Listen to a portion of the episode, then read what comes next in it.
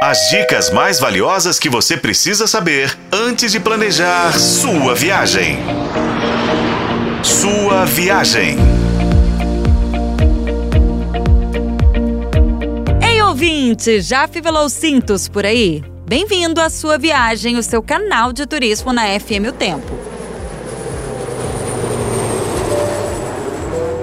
Continuando a nossa semana temática, a gente responde a pergunta de milhões: o que o estado norte-americano da Flórida tem de tão atrativo assim? Se você olhar o mapa dos Estados Unidos, a Flórida é uma pontinha extensa do extremo sul do território americano. Ela fica muito próxima do Trópico de Câncer, o que garante temperaturas quentes quase que o ano todo, e por isso é um dos estados mais ensolarados do país, ao lado da Califórnia. As cidades mais famosas são Orlando e Miami. Aliás, Miami, gente, tem praias super limpas, conservadas, estruturadas e glamurosas, tá? São as preferidas aí dos artistas hollywoodianos. Além de um mar azul, águas transparentes, areia branca e fofa, lindos coqueiros, piers, uma orla repleta de bar, restaurante, hotel, enfim. De Miami, partem inclusive cruzeiros marítimos para as ilhas do Caribe. Pensa só. A capital da Flórida é Tallahassee. A maioria dos brasileiros que viajam para lá é pelos parques temáticos, que a gente costuma chamar aqui de Disney.